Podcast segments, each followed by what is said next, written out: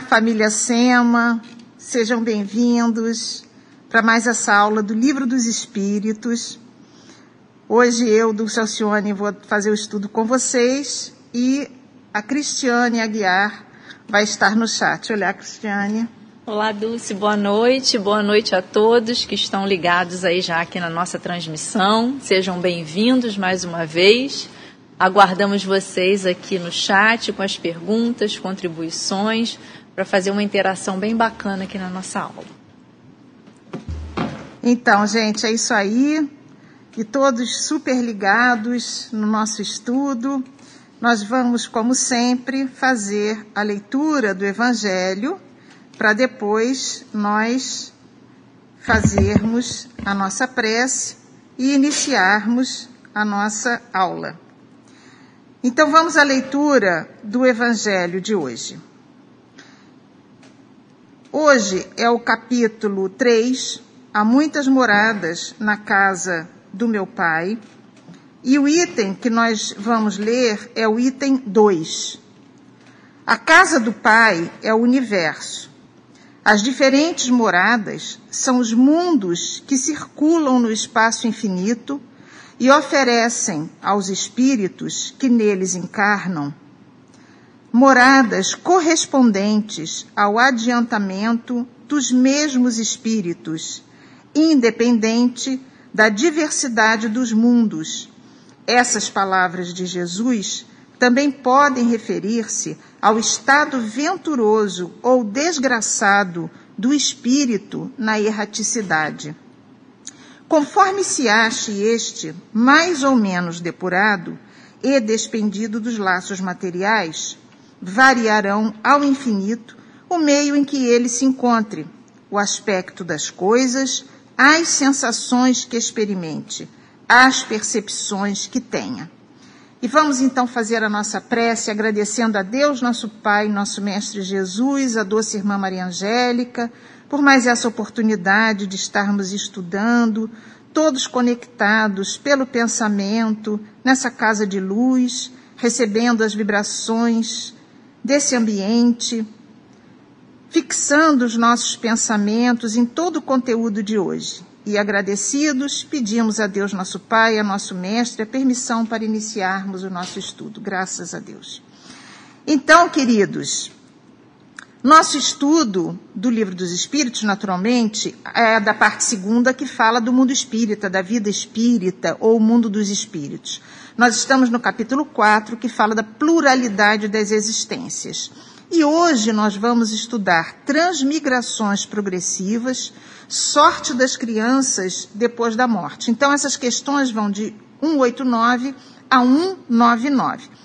Então vamos começar falando da sorte das crianças depois da morte, ou seja, o que, que acontece com as crianças depois que elas morrem? O que, que acontece para uma criança que desencarna? Será que ela tem o mesmo caminho de um adulto que desencarna?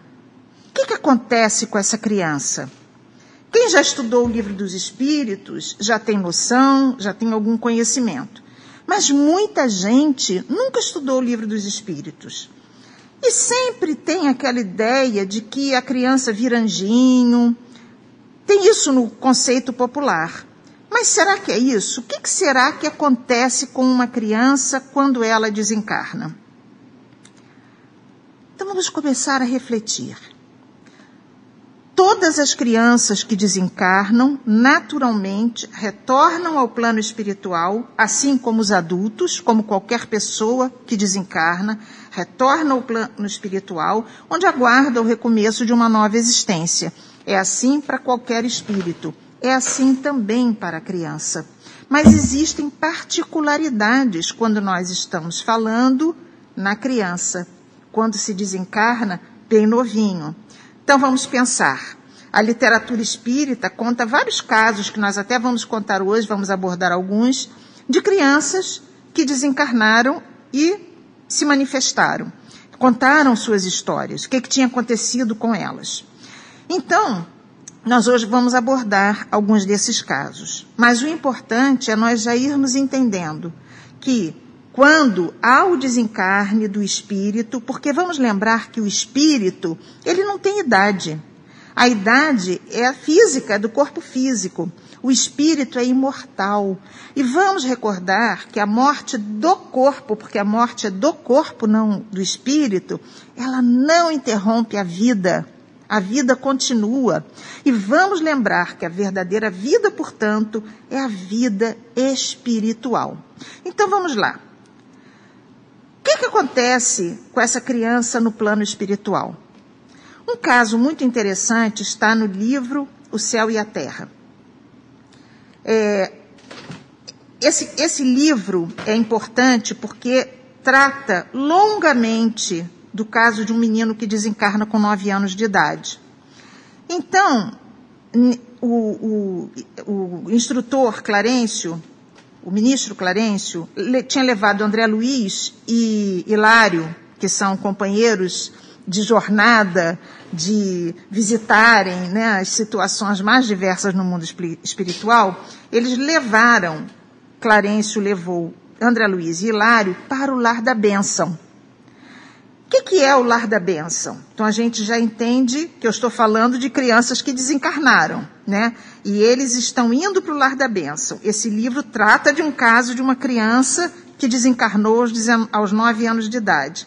Então, o que, que é o lar da bênção? O lar da bênção é um lugar que abriga, à época do livro, mais de duas mil crianças. Então, o lar da bênção está no plano espiritual, ele é ligado ao nosso lar, mas é um lar de crianças, é uma área de crianças e que abriga mais, abrigava naquela época, agora mais, com certeza, mas abrigava lá duas mil crianças. E o que, que o Clarencio fala para André Luiz e para Hilário? Que o Lar da Bênção é uma colônia educativa. Olha que quanta coisa para a gente pensar. É uma colônia educativa. Então ele diz assim: olha, é uma escola de mães né, que estão se preparando para serem mães e também é domicílio de crianças. Então tem as crianças, portanto, de cara, Clarencio já está falando que as crianças não ficam lá soltas. Existem cuidadoras que se fazem mães dessas crianças. Então, esse, é, o Lar da Bênção abriga tanto essas mães que estão em treinamento quanto crianças.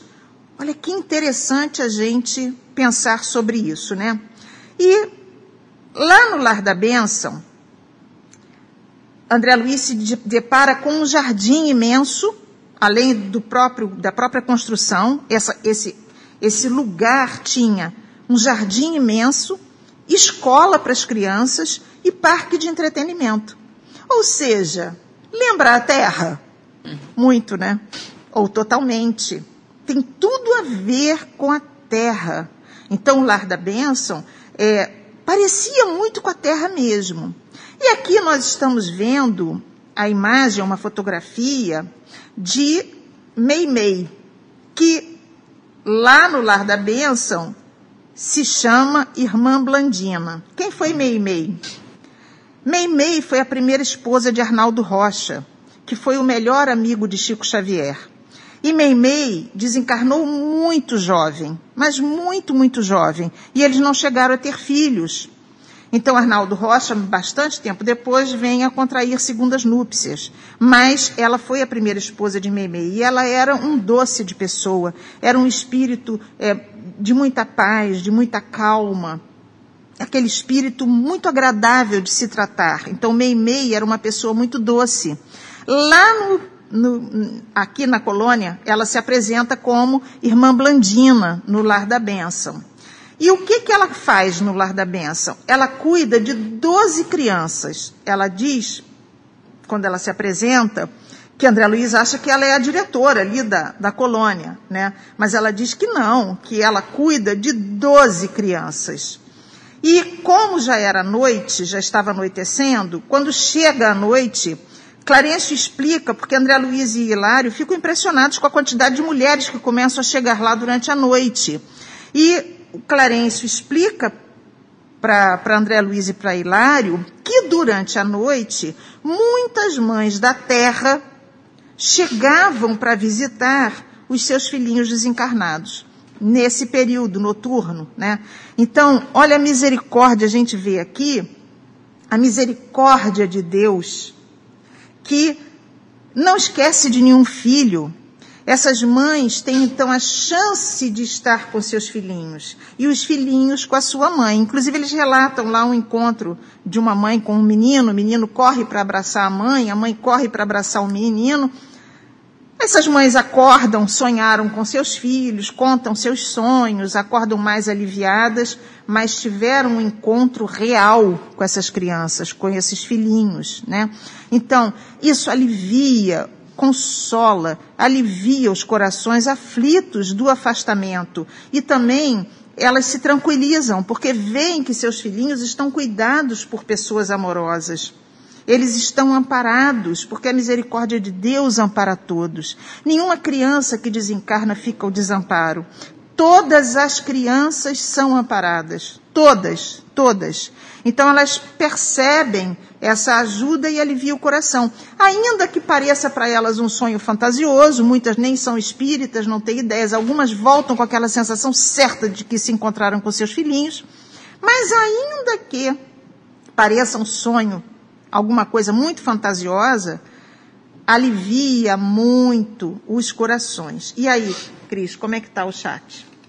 Dulce, o chat está bem, eles estão vidrados assim na história que você está contando, que realmente é muito interessante. Então não tem nenhuma pergunta ainda, mas estão todos acompanhando aqui a beleza da de ter certeza da misericórdia do Pai, né? Que não nos abandona nunca. Nunca. E é isso mesmo, porque é, é um estudo muito consolador, mas muito consolador que vai com certeza aliviar muitos corações aflitos. E alguns pais vão estar dizendo, é, mas as mães é que encontram, se encontram e os pais não. Deus é pai, né? Deus não esquece de nenhum filho. É claro que os pais são assistidos também. É que ali naquele momento era o momento das mães, né? Deve ter uma noite para os pais. Eu não sei, isso varia o infinito. A doutrina espírita não é fechada em nada, nós não sabemos tudo, mas se Deus tem amor pela criança que desencarnou e pela mãe, como não vai ter pelos pais, pelas avós, por, por, aqueles que amam essas crianças, não é? E a saudade que a criança sente também.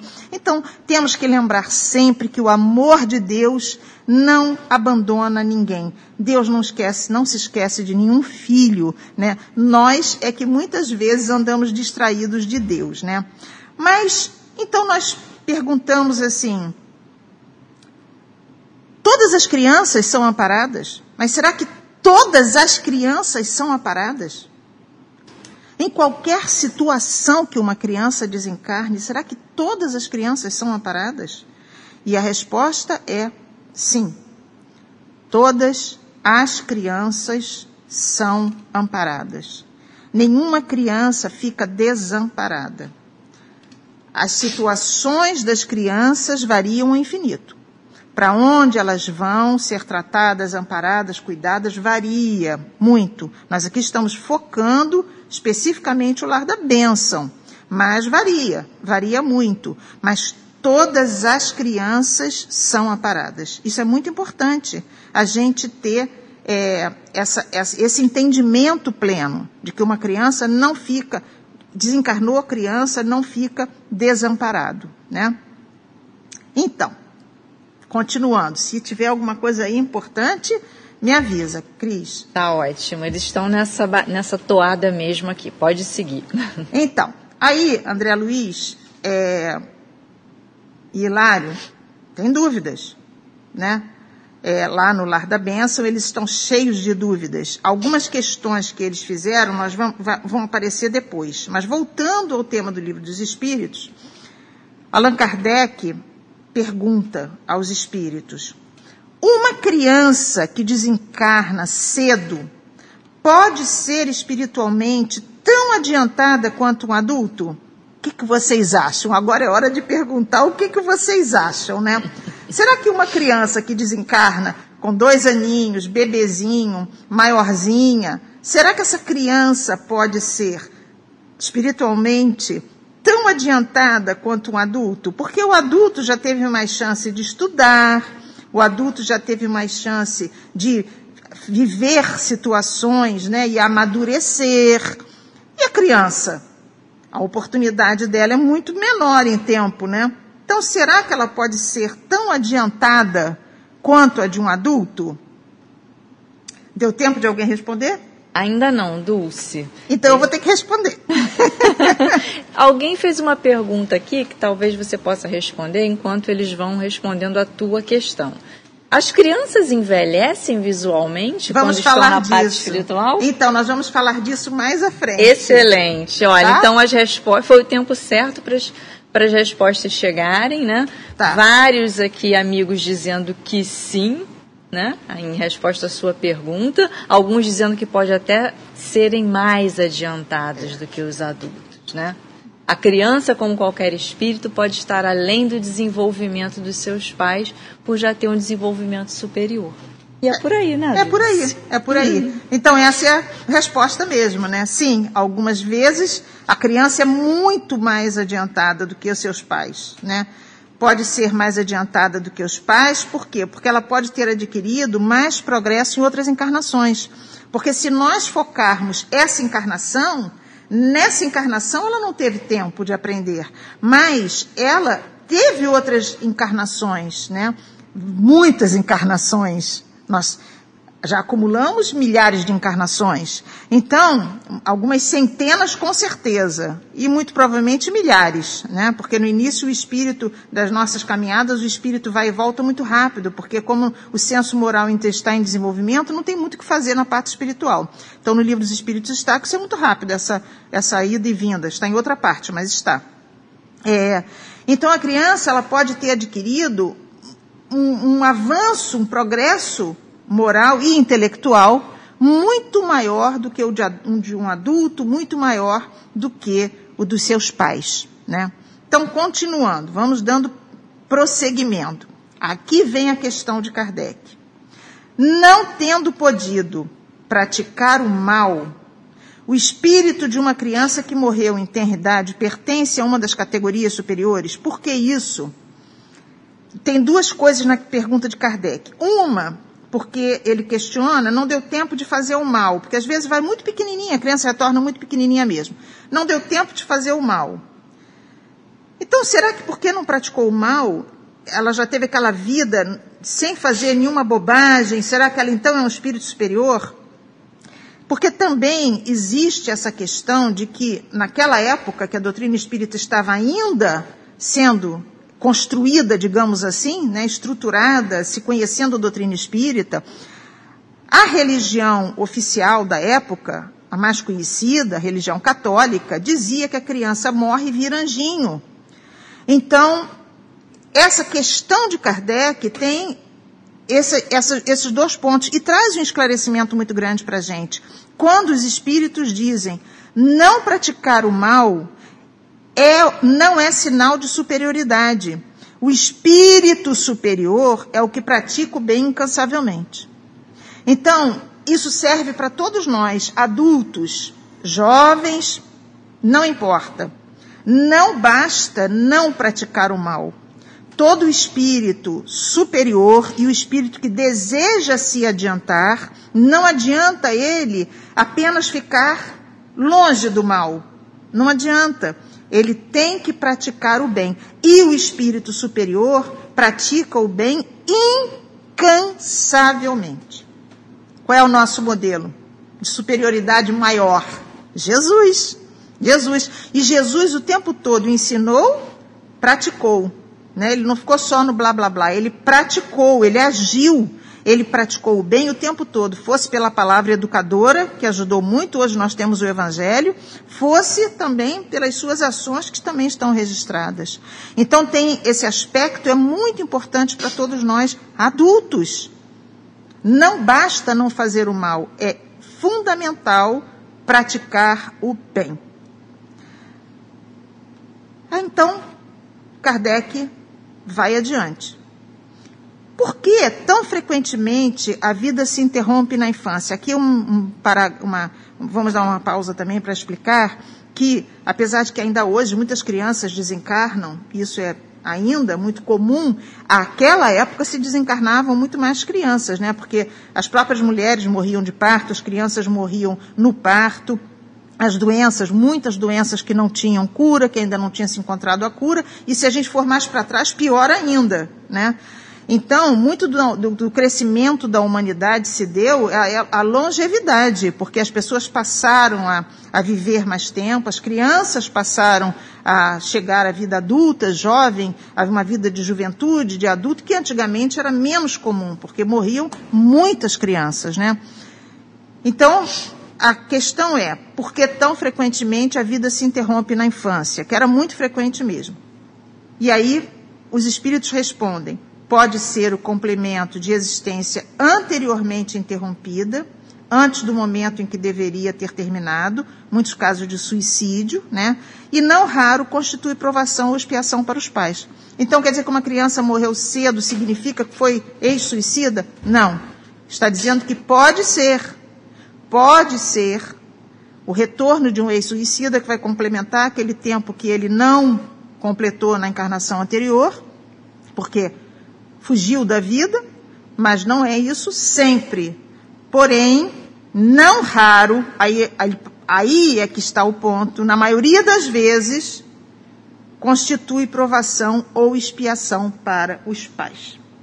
E aí, Cris? É, tinham colocado algumas perguntas nesse sentido, eu pedi para que aguardassem, porque você já ia responder, eu já sabia, com relação é, à necessidade do espírito vir aqui somente por um dia ou por pouco tempo, né? Você acabou de explicar. É isso aí, é isso aí, gente. Então, é, com relação à questão anterior, é, sobre a criança envelhece na parte espiritual, isso depende da condição da criança. Isso aqui nós íamos colocar aqui porque muitas dessas uhum. crianças que interrompem são ex-suicidas, no caso dos ex-suicidas, a reencarnação para eles é programada muito rápido. Então, eles foram suicidas, retornam, a vida aqui é breve, eles voltam à parte espiritual e a reencarnação deles geralmente é programada mais rapidamente. Então, esta criança não chega a se desenvolver no mundo espiritual, digamos assim. Ela não muda a sua aparência no mundo espiritual, porque ela retorna muito rapidamente.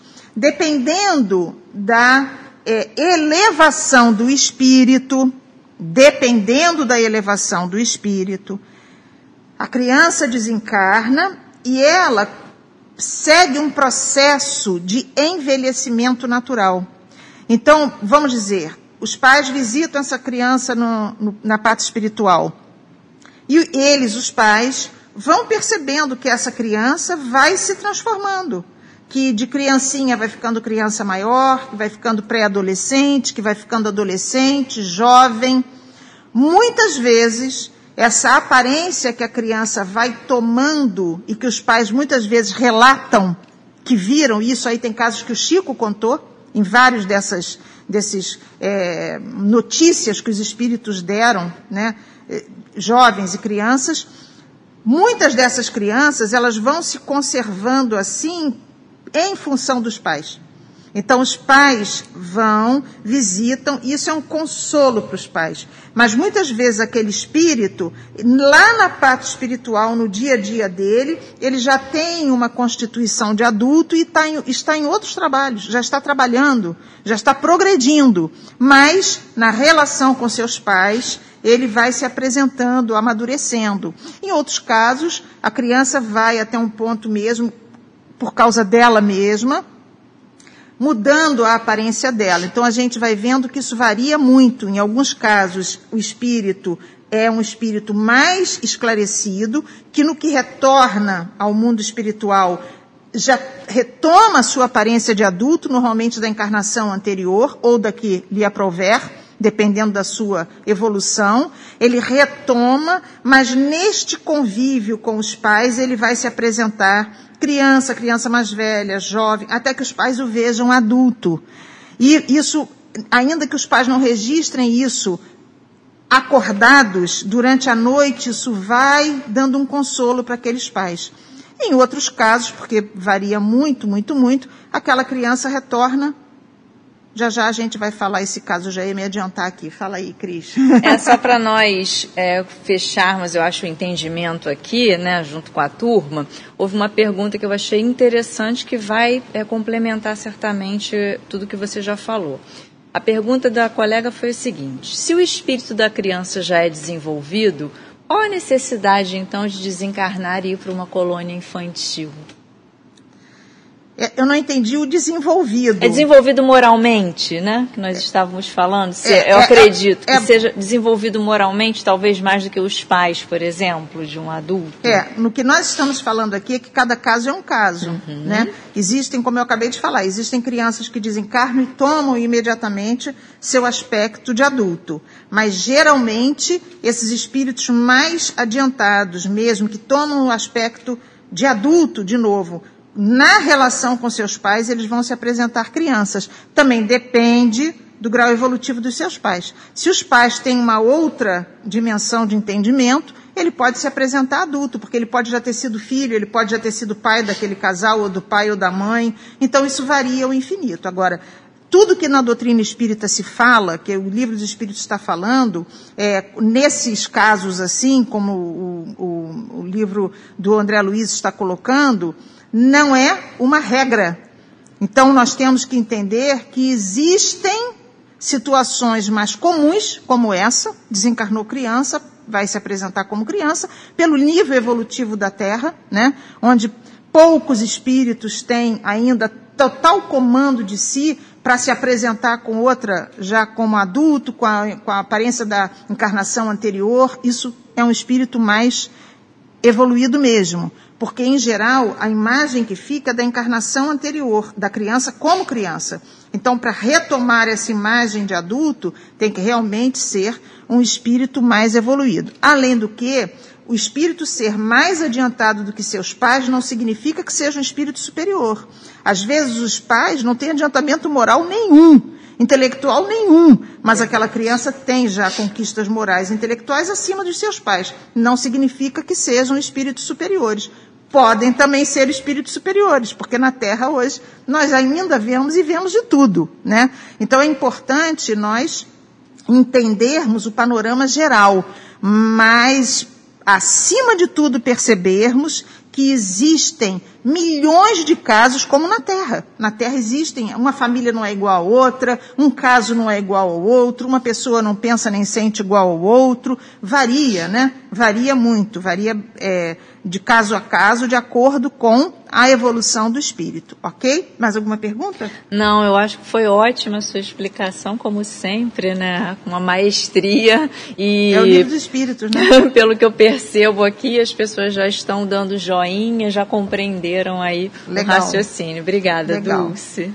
E o que que sucede ao espírito de uma criança que morre pequenina? Naturalmente, morreu bebezinho, recomeça outra existência. Dá aquele períodozinho do alívio para os pais, para os pais encontrarem, ninarem um pouquinho, né? E dá aquele períodozinho, mas a criança recomeça uma nova existência. E aqui é o que eu ia falar no slide anterior, que eu freiei a tempo, que muitas vezes, mas muitas vezes é muito comum, essa criança retorna para a mesma família. Em que situação? Nas mais diversas essa criança pode retornar para a mesma família, para os mesmos pais. Então, os pais é, que estão sofridos porque perderam um filhinho, né? Um filhinho desencarnou, mais novinho, menos novinho, mas em qualquer situação, mesmo que a criança desencarne um pouco mais velha também, isso aqui não é regra, pode voltar para os mesmos pais. Pode ser que a mãe volte a engravidar e engravide daquela criança. Pode voltar como neto. Às vezes um filho, né, que casa e, e o fi, a filha, o filho, e que vai ter um bebê, é aquela criança que está retornando. Mas muitos casos assim. Muitos casos assim. Porque nós temos que lembrar que nós somos grupos familiares. É claro que os grupos familiares vão se misturando. Essa é a beleza da situação, porque o plano divino é que todos nós sejamos uma só família universal, porque somos todos filhos de Deus. Então, na Terra, os nossos grupos familiares vão se misturando. E muitas vezes o nosso grupo familiar hoje é amigo do grupo familiar que foi nosso familiar anterior. Às vezes nós temos amizade por alguém, simpatia profunda por alguém que já foi um ente querido nosso familiar, consanguíneo. E às vezes, e nós vemos isso nos, nos relatos de Ivone Pereira. Na sua trilogia tem é. isso. Ela, ela com Charles, principalmente, né, o, o, que acabou sendo um, um, dos benfeitores dela, um mentor dela, é, ela, ela foi esposa, foi filha, foi irmã, foi amiga, então ele foi conselheiro dela, né? Então, esses grupos vão se misturando, essas pessoas vão se misturando, mas nós caminhamos geralmente num grupo familiar, repetindo que vai ampliando, o grupo familiar vai ampliando, né? As famílias então vão se misturando. Isso é o plano de Deus para todos nós, para nós entendermos também que não temos que ter tipo nenhum de preconceito, nenhum, nenhum, porque é, é, Hoje nós estamos aqui, amanhã estamos lá, nossa, nosso ente querido que está aqui hoje, amanhã está em outro aspecto, e nós lidamos com ele, amamos, e não é mais da nossa família, mas é um ente querido nosso, né, que se apresenta em outro país, em outra raça, em, enfim. Então, olha como é bela, né, a, a criação divina e como é maravilhosa essa situação da família universal, né, o amor de Deus. Então essa criança, ela vai recomeçar outra existência, ok? Alguma dúvida por aí? Não, por enquanto Cris, não? não, tudo tranquilo. Então vamos seguindo. Então vamos falar de alguns casos, assim rapidamente, na verdade dois casos, que são bem interessantes. É, o Leon Tolstói conta um caso interessantíssimo, chamado Sonho de Rafaela. E essa, essa senhora Rafaela, que era uma camponesa pobre, se passa na Itália. O Leon Tolstói está desencarnado e ele, como espírito, também fazia seus estudos e ele é atraído para esse lugar onde está um grupo de senhoras conversando. Então, uma senhora está contando para as amigas um sonho que teve. Essa senhora se chama Rafaela. E ele fica curioso, interessado e se aproxima como espírito e começa a ouvir o que essa senhora está falando. E esse livro se chama Ressurreição e Vida, tá? É de Tolstói, psicografia de Ivone Pereira.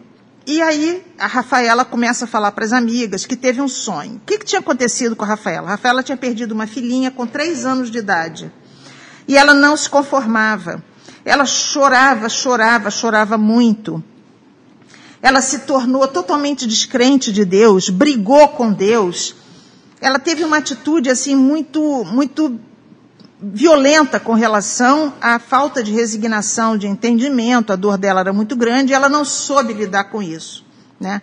Então ela tem um sonho. Ela revela esse sonho para as amigas. Ela sonha que ela vai a um lugar lindíssimo que está tendo uma festa. Era uma festa com muitas crianças. E essas crianças todas tinham umas asinhas luminosas e elas voavam de um lado para o outro e brincavam e estavam extremamente felizes nessa festa. E ela, ela fica encantada com aquilo, mas de repente ela percebe que tem uma criança ao lado dela parada. E ela olha, quando ela olha, é a filhinha dela. Ela fica muito chocada, porque quando ela olha para a filha dela ali parada, perto dela, ela vê que a filha dela está toda molhada. A roupa da menina está encharcada de água. E as asinhas da menina não tinham brilho. Asinha, as asinhas dela não, não brilhavam. E estavam encharcadas de água também. E ela fala para a filha, mas minha filha, o que, que você está fazendo aqui? Essa festa linda para essas crianças. Vai lá, vai brincar. Por que, que você não está brincando? E a filhinha dela tinha sido uma menina muito alegre. E aí a menina diz para ela: Mamãe, eu não posso. Como assim, minha filha? Você não pode? Olha ali a festa, vai lá para a festa, a festa das crianças, vai se divertir com aquelas crianças, vai voar também. E ela disse: Eu não posso. Aí a mãe fala: Mas por que não pode? E ela diz: Mamãe, porque as suas lágrimas, a sua falta de entendimento do que me aconteceu, estão me deixando assim. Minhas asinhas estão encharcadas, eu não consigo, elas pesam, eu não consigo voar. E a, a, todo esse peso da minha roupinha e das asinhas me mantém aqui, perto de você. E aí ela acordou. Quando ela acordou, ela entendeu né, que aquele choro dela estava prendendo a criança ali, ela não estava deixando a criança seguir o rumo dela. Então isso é de um grande ensinamento para todos nós, por quê? Eu estava contando das crianças que são acolhidas no mundo espiritual, na pátria espiritual. Mas então é possível uma mãe, um pai reter a criança aqui? É possível. É possível. Não quer dizer que ela não esteja amparada espiritualmente. Porque ela estará com o seu espírito protetor, que foi seu espírito guardião em vida, ela estará amparada pelos parentes, mas eles levam, eles levam no que os pais ou alguém começa em desespero a chorar, a esbravejar, a gritar volta, volta, a criança é um espírito e é atraído. Está amparada? Está. Mas é importantíssimo que os entes queridos, aliás, em que idade for, marido com, com mulher, mulher com marido, filhos adultos, pais que desencarnaram idosos, em que idade for. É importantíssimo nós, é um exercício, sairmos de dentro da nossa dor e do nosso egoísmo e colaborarmos com a caminhada desse espírito, para que ele possa ser um espírito em progresso, que continua a sua jornada, porque não vamos nos esquecer que nós não nos afastamos dos nossos entes queridos. Nós não nos afastamos. Esses espíritos vão se encontrar novamente. Então, muitas vezes, vão voltar imediatamente para a família, mais um pouquinho na frente. Às vezes, vão esperar lá que outros desencarnem, porque já são espíritos sem necessidade de reencarnação imediata. Mas a gente tem que tomar muito cuidado com isso permitir que o espírito caminhe, né? Então isso é, isso é, esse caso é muito importante e no livro Céu e Inferno tem o caso do menino Marcel que tinha entre 8 e 10 anos, segundo está no livro, não é preciso, né? Não, não, mas o caso de Marcel é muito interessante. É uma criança de uma família judia que nasceu com deformações horrorosas as perninhas do menino eram totalmente contorcidas, o corpinho dele era todo contorcido, e além dessas deformidades, ele tinha chagas pelo corpo todo, todo. E ele sentia dores horrorosas.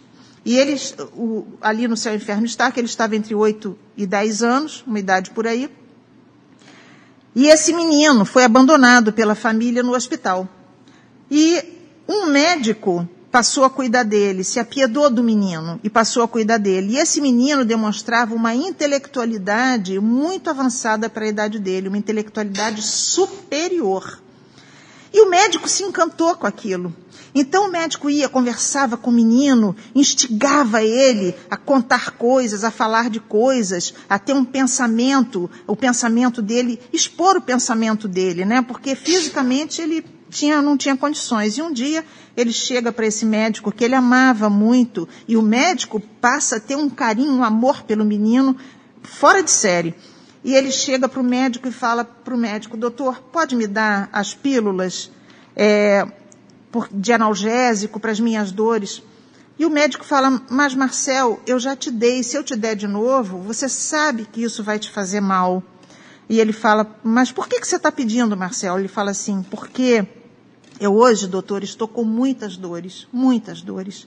E eu tenho muito medo, porque quando eu estou com essas, essas dores tão excessivas, eu não consigo orar para Deus pedindo força, pedindo coragem para passar a noite.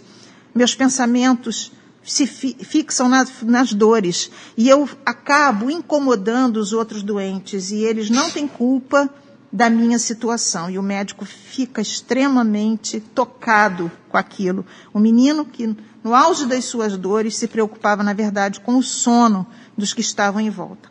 Bem, esse menino desencarnou logo depois e ele é invocado numa das reuniões de Kardec. E o que, que acontece com, com essa criança? Santo Agostinho tinha uma hora lá para falar, Santo Agostinho ia se apresentar. E Santo Agostinho cede a vez dele para que este menino Marcel se expresse. E esse menino fala: Santo Agostinho é, cedeu a vez dele para eu falar, para eu poder trazer algum ensinamento. Aí ele conta essa história, né? E aí ele diz: nada do que acontece na Terra é por acaso. Todas essas questões têm uma causa. Tudo isso tem uma causa, ou seja, causa e efeito, né? Efeito de uma causa. Tudo isso tem uma causa.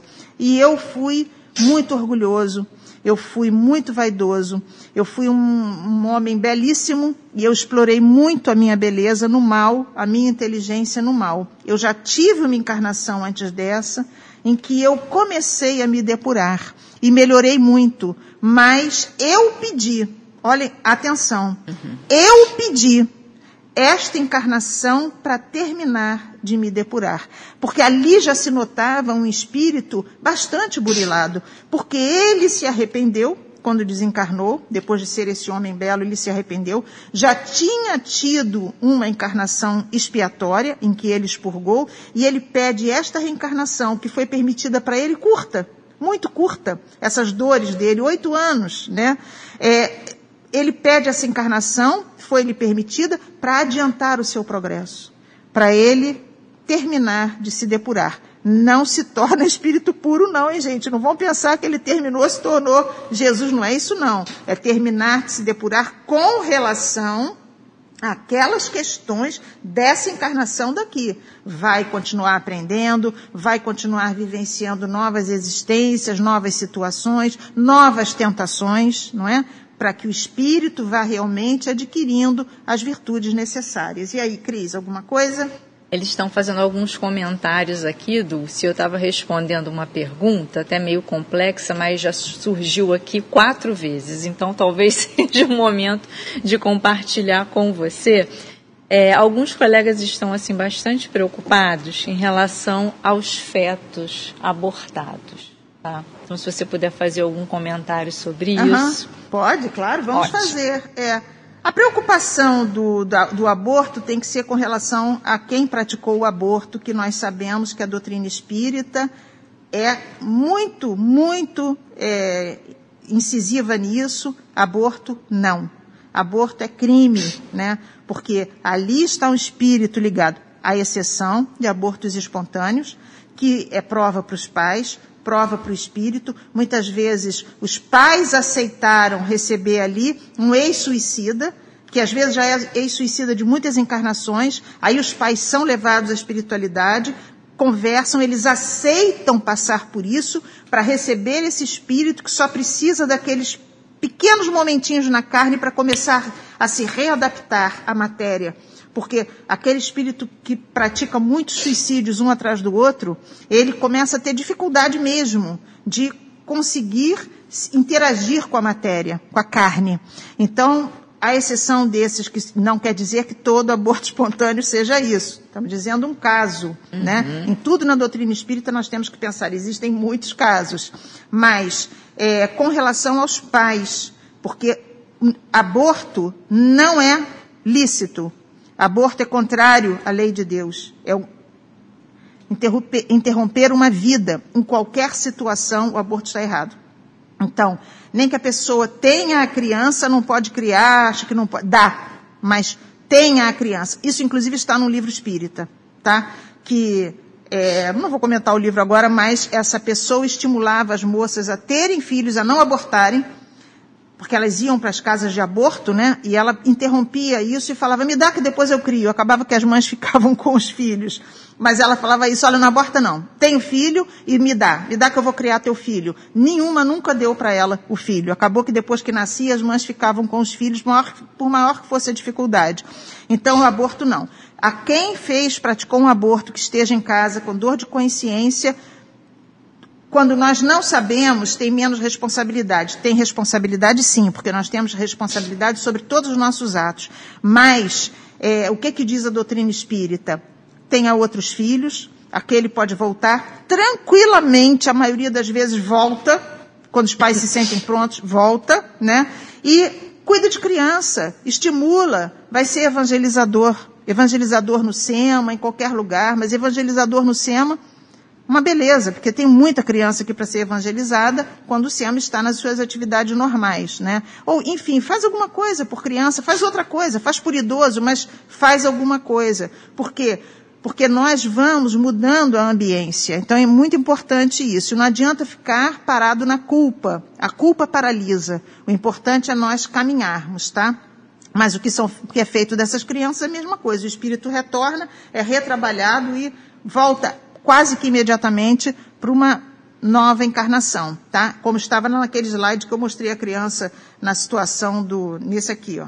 Nesse slide aí. Recomeça outra existência, tá? Independente da situação. Bom, gente. Então nós percebemos que o espírito evolui sempre. O espírito não para de evoluir nunca, nós vamos caminhando é, e vamos evoluindo sempre. Então, como é que o espírito se comporta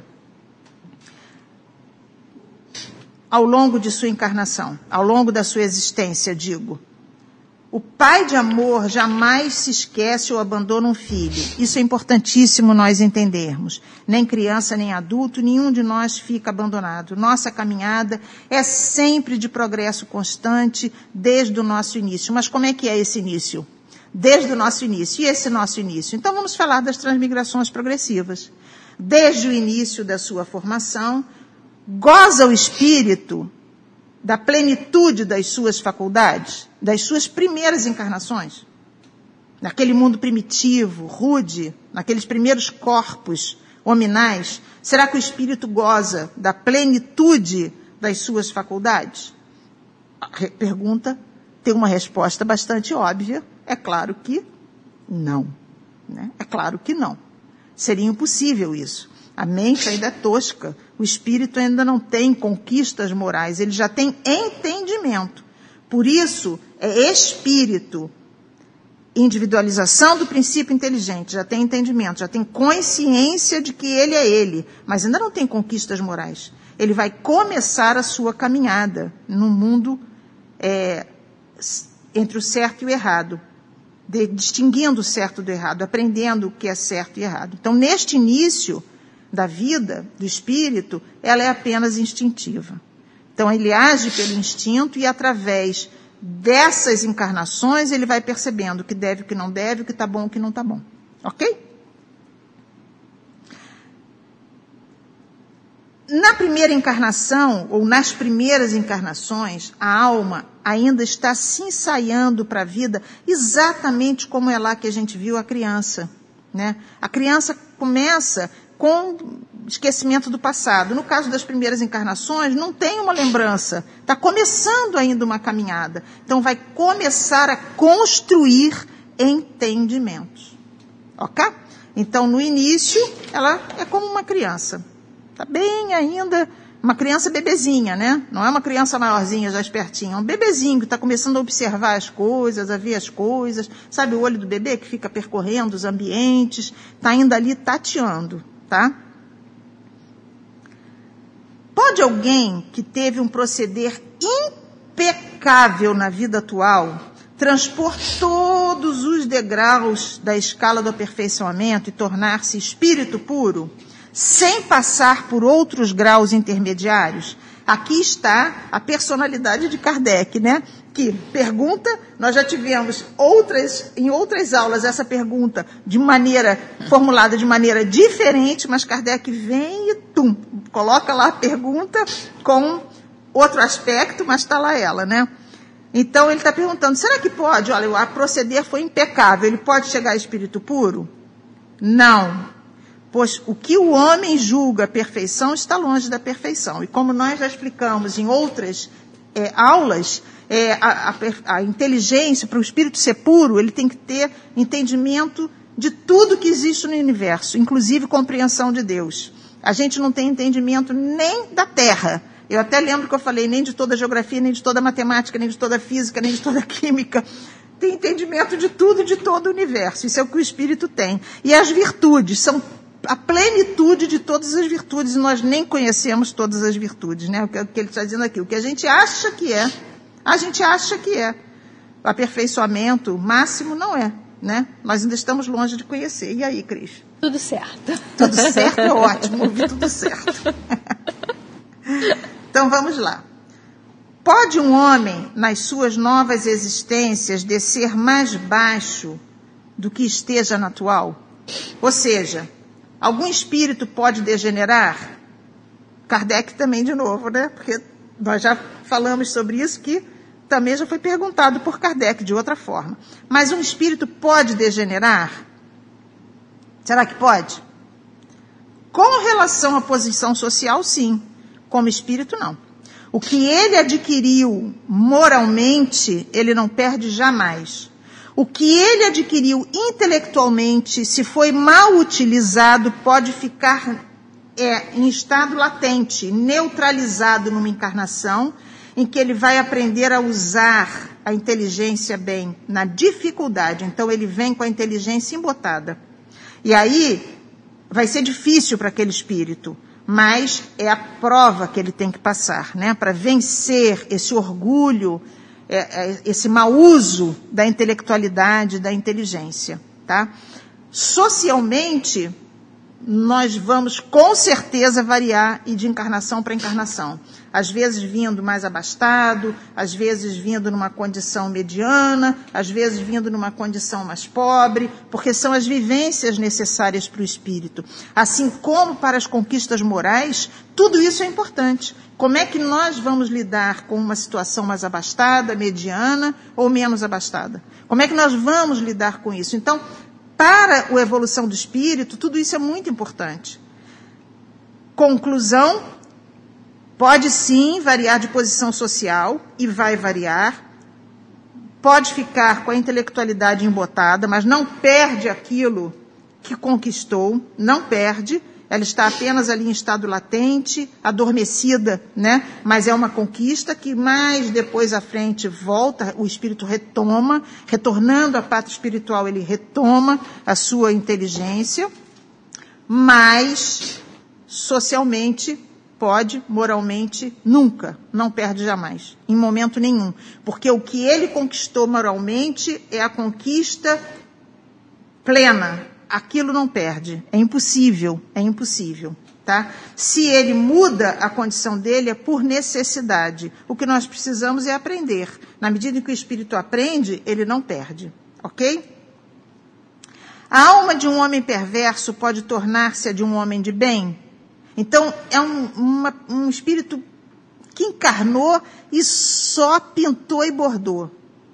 A encarnação dele foi difícil.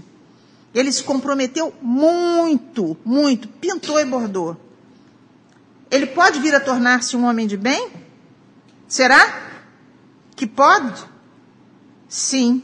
Se ele se arrependeu, isto constitui então uma recompensa. Então ele se arrependeu e ele vai mudar a característica dele, a condição dele. Ele se torna então, pode se tornar sim um homem de bem. Aliás, não é essa a proposta? Não é essa a proposta? Que a gente mude, que a gente caminhe, que a gente cresça espiritualmente e se torne um homem melhor, um ser humano melhor? Então é essa a proposta. Então pode sim se tornar um homem de bem. Tudo bem aí, Cris? Tudo bem, eles estão começando a comentar sobre isso mesmo, sobre as novas oportunidades ah, né, que nós temos. O caminho é sempre de progresso, né, Dulce? Confiar Sim. no perdão, na misericórdia, misericórdia divina, perdão, é fundamental, né? Para todos nós que sempre temos uma queda aqui, outra ali, mas o importante é confiar e prosseguir, né? Totalmente. E você tocou num ponto fundamental, que é o arrependimento, a transformação. A transformação, com certeza.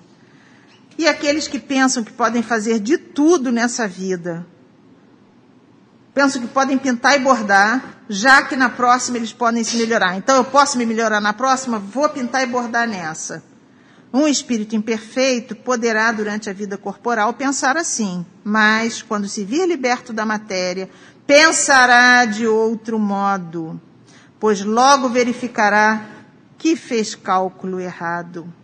E então ele levará esse sentimento para a nova reencarnação. Então vem o arrependimento, e ele vem com aquele, quando reencarnar, traz arrependimento sincero, né? Ele traz aquele sentimento e ali já vai traçar pelo próprio pensamento dele, ele já traça as provas que ele vai passar, que serão as provas da resistência.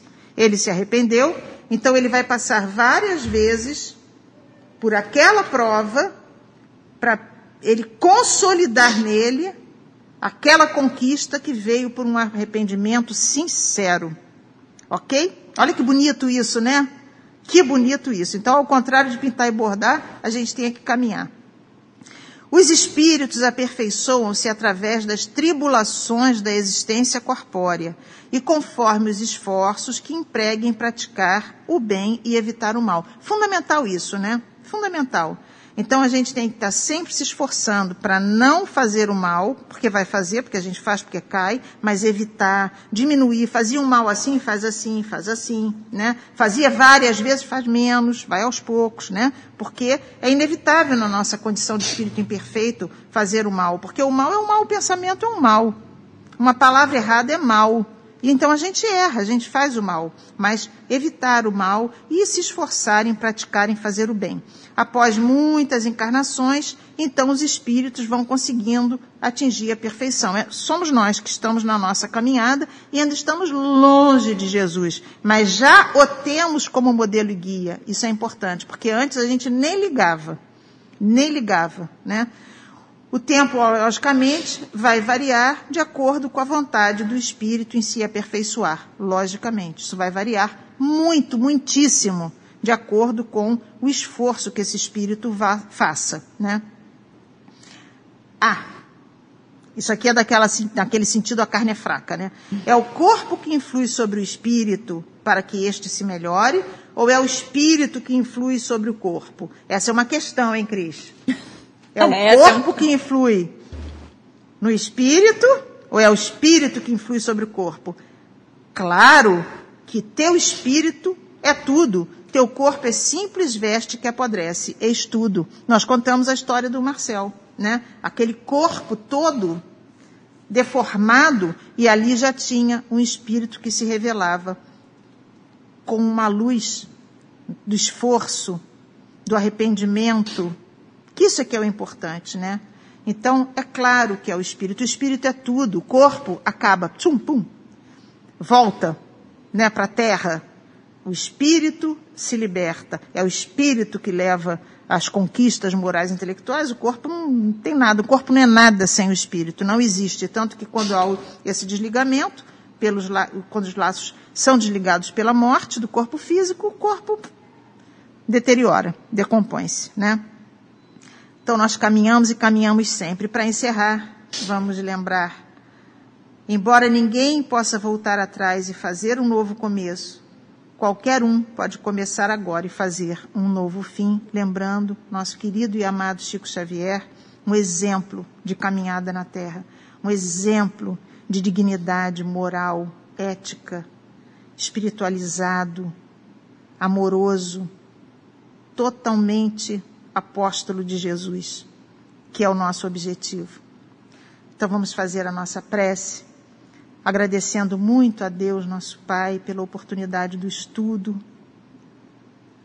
por essa doutrina que nos esclarece, nos liberta, pedindo muito a Deus que nos dê sempre o estímulo, o estímulo necessário para o nosso progresso, não o que desejamos, mas o que precisamos que em teu nome, Jesus, em nome de Deus, nosso Pai, da doce irmã, possamos encerrar o estudo de hoje. Graças a Deus.